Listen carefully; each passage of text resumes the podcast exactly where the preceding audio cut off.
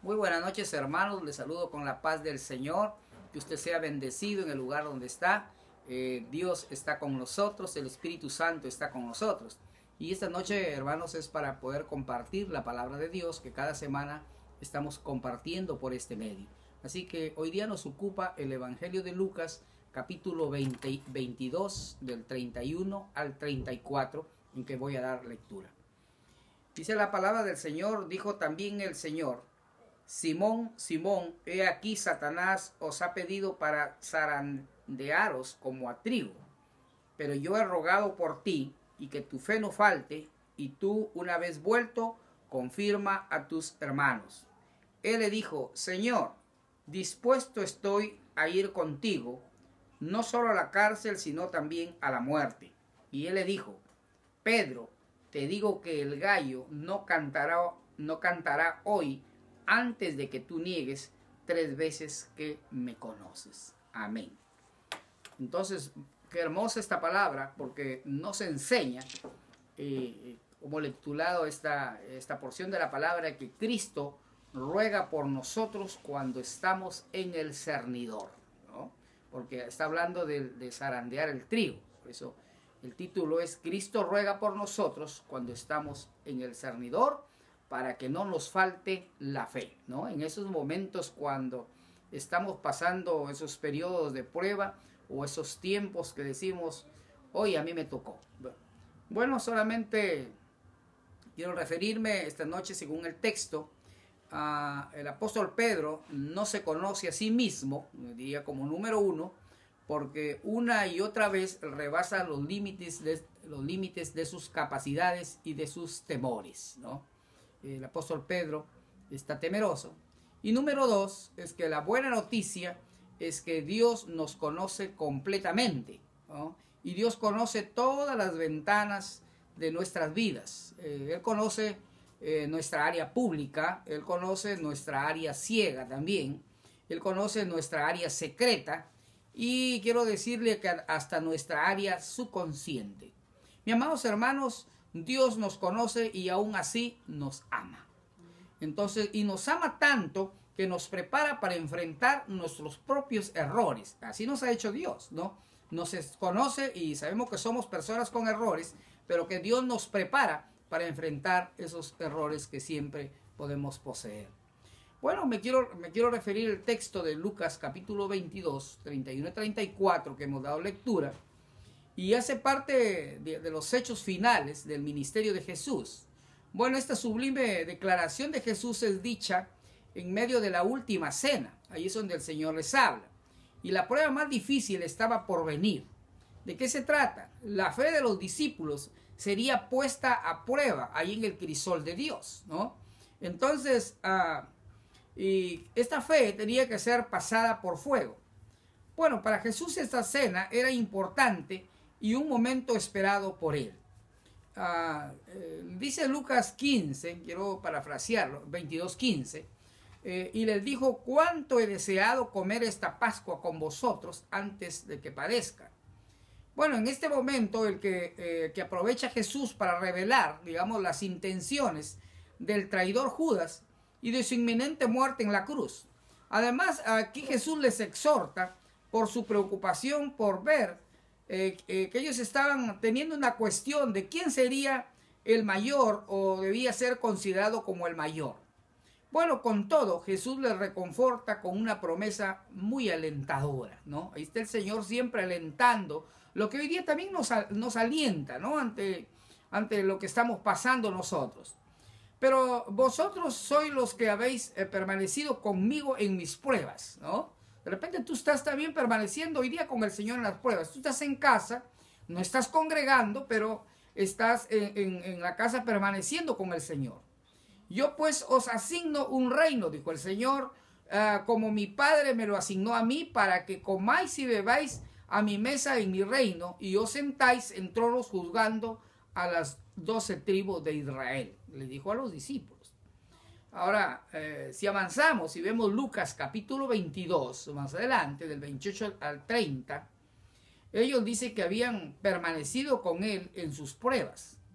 Y ahora eh, era, digamos, el momento en que ellos fueran sometidos a sus pruebas.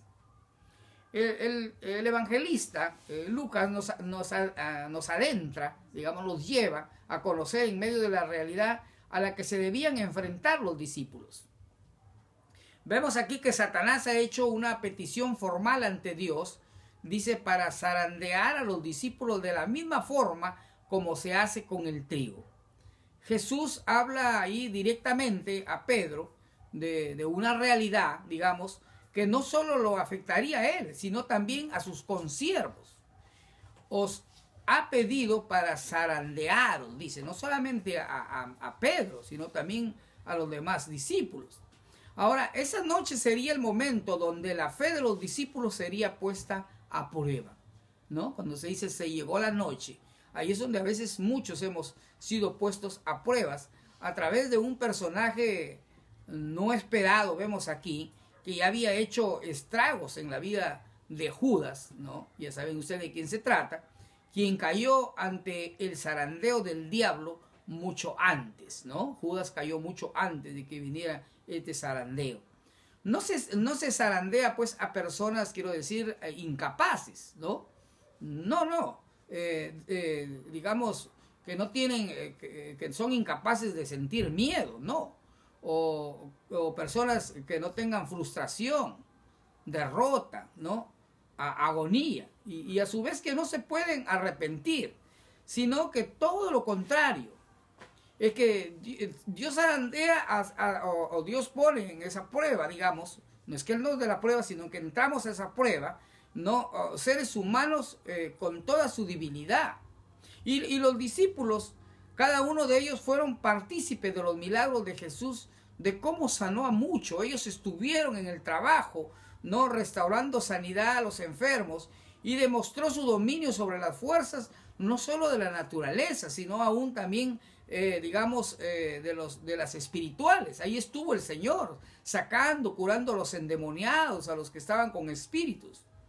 Bueno, los tres años de aquella eh, escuela terminarían con un último curso donde todos estamos inscritos a la prueba. Ellos también todos estuvieron inscritos y nosotros también como iglesia estamos inscritos a la prueba. La garantía, hermanos, que permite asegurar la permanencia de Pedro en medio de la prueba es Jesús mismo. Cuando le dice al Señor, pero yo he orado. El Señor le dice, yo, he orado ante este hecho, eh, hermanos, ante el Padre había orado, ante este hecho donde se encuentra involucrado Satanás, el Señor ha orado. Y Jesús no, eh, no responde como muchos esperaríamos. Yo he rogado para que no te suceda nada malo, ¿no? Y, Satanás sea reprendido, ¿no? Como dices ahora dicen muchos, ¿no? Voy a reprender a Satanás, ¿no? No, Jesús no oró de esa manera. Y eh, el Señor no oró para, por eso. Eh, digamos, y si no, y para que Satanás sea totalmente vencido, no, sino que en la oración Jesús intercede por la fe del apóstol Pedro en medio de la prueba, para que éste permanezca y no falte. Y esa es nuestra oración, hermanos, en este momento que estamos pasando momentos difíciles.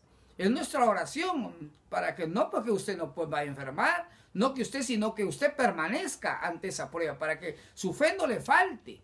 Y Jesús se interpone para que, eh, para que los fines y no los planes del diablo se lleven a cabo. Él se interpone para que no se llegue, digamos, a afectar a la persona ahí. Entonces, Jesús había orado pidiendo que el tropiezo de Pedro no terminara convertido en un fracaso. Nosotros la iglesia estamos orando para que usted eh, eh, vaya en victoria, para que no termine su fe un fracaso irreversible como ya había sucedido con Judas. Judas terminó ahorcándose, se cayó y se, se, salieron, se, cayó de golpe porque se ahorcó, se salieron los intestinos. Era el mismo Señor, el que estaba pastoreando a Judas, como también el que estaba pastoreando a Pedro. Pero aquí vemos la diferencia en que Pedro tenía un corazón que el Señor oró, Pedro tenía su fe. Entonces Jesús ofrece esperanza, hermano, no solo a Pedro, sino a los demás también. Y una vez que hayas regresado, le dice el Señor a Pedro, fortalece a tus hermanos. ¿Quién lo diría, hermanos? Muchos de nosotros que hemos pasado por las eh, pruebas, ¿no? A veces son, pueden ser demasiado verdes o maduras, podemos eh, decir, pruebas de la vida cristiana. Somos los más indicados para Dios. Pero eh, Pedro se convierte ahora en, la provisión de Dios para sus colegas. Pedro está diciendo, mira, tú eres el ejemplo. bueno, me dirijo a ustedes hermanos, tú que pensabas que Dios no, no volvería quizás a usarte, ¿no? Después de haber caído, eh, de repente que no tienes esperanza de volver a lo que antes tenías, yo te digo esta noche anímate y, ¿no? y permítete ser restaurado porque al final de, de tu zarandeo tú serás provisión para tus hermanos. Cuando tú ves que quizás has sido zarandeo, tú puedes ser la provisión para muchos, ¿no? para muchos que, que, creen ahorita en este momento todavía ser fuertes, ¿no? Pero llega el momento, como les digo, que uno es zarandea, es zarandeado y entonces en ese momento necesita de alguien más. Es así como el fortalecido, eh, o tú eres fortalecido y eres restaurado y llega a ser a quien va a fortalecer al, que, al que no encuentra consuelo y llega a consolar y, al que está necesitado y llega a poner manos para sanidad para otras personas que también están pasando momentos difíciles.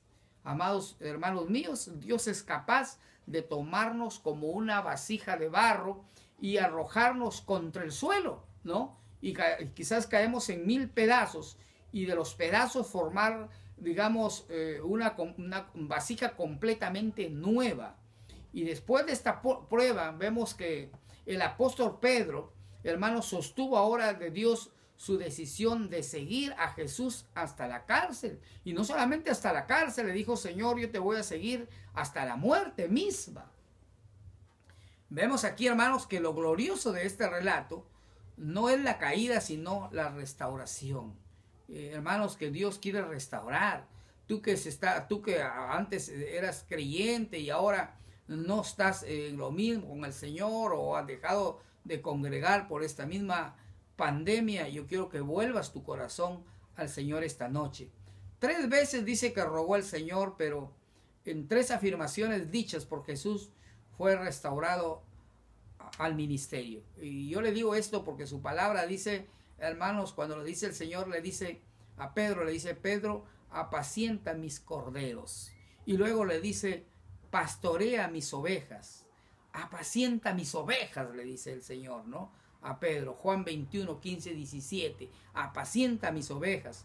Nuestra eh, cristiandad, puedo decir ahora sí, es probada en medio de lo normal de la vida. Ahí es donde Dios nos prueba, en medio de las cosas normales, no en las que, en las que desaparecen, ¿no? Como esta pandemia, no, no, sino en las cosas normales, con los sufrimientos, con las angustias, aún hermanos en las caídas el zarandeo va a ser visible quién soy yo, qué, frágil soy y qué puedo, y qué tan frágil puedo ser yo en el futuro.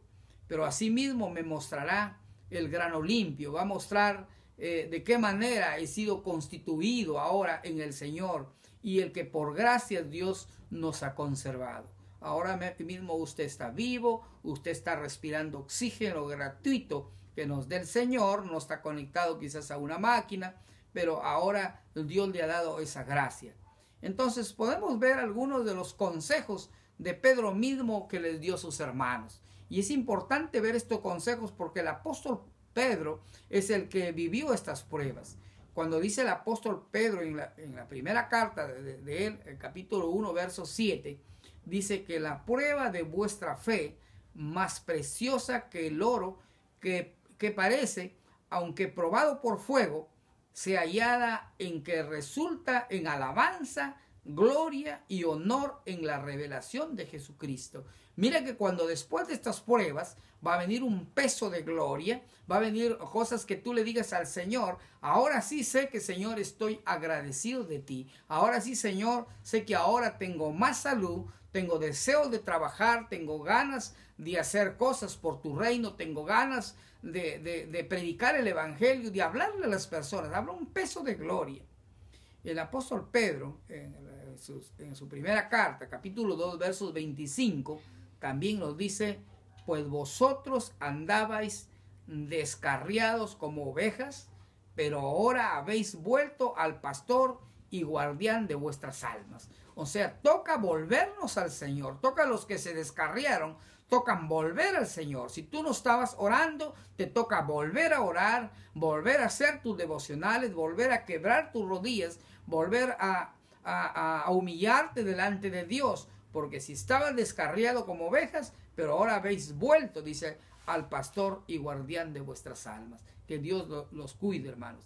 El apóstol, en la primera carta del apóstol Pedro, capítulo 5, versos 6 y 7, quiero terminar cuando dice, humillaos bajo la poderosa mano de Dios para que Él os exalte a su debido tiempo, echando toda vuestra ansiedad. Tú estás ansioso en este momento, tú estás pasando momentos de angustia o quizás estás en soledad, echa tu ansiedad sobre Él porque Él tiene cuidado de vosotros. Él tiene, mi amado hermano, o tú que me estás escuchando, o tú si estás enfermo, o estás en algún, como lo siempre lo digo, en algún hospital, en una clínica, Dios tiene cuidado de usted. Si usted le ha dicho al Señor, usted ha creído la palabra del Señor, ahora el Señor mismo uh, envío sanidad a su vida, envío prosperidad a su vida si está pasando momentos difíciles. Y hermano, decirle que esta noche, que Dios le bendiga mucho, que la paz del Señor esté en sus corazones y yo deseo que usted sea prosperado en todas las cosas. Mis amados hermanos, aquí nos quedamos y me despido con ustedes con la paz de nuestro Salvador Jesucristo. Que Dios le bendiga mucho.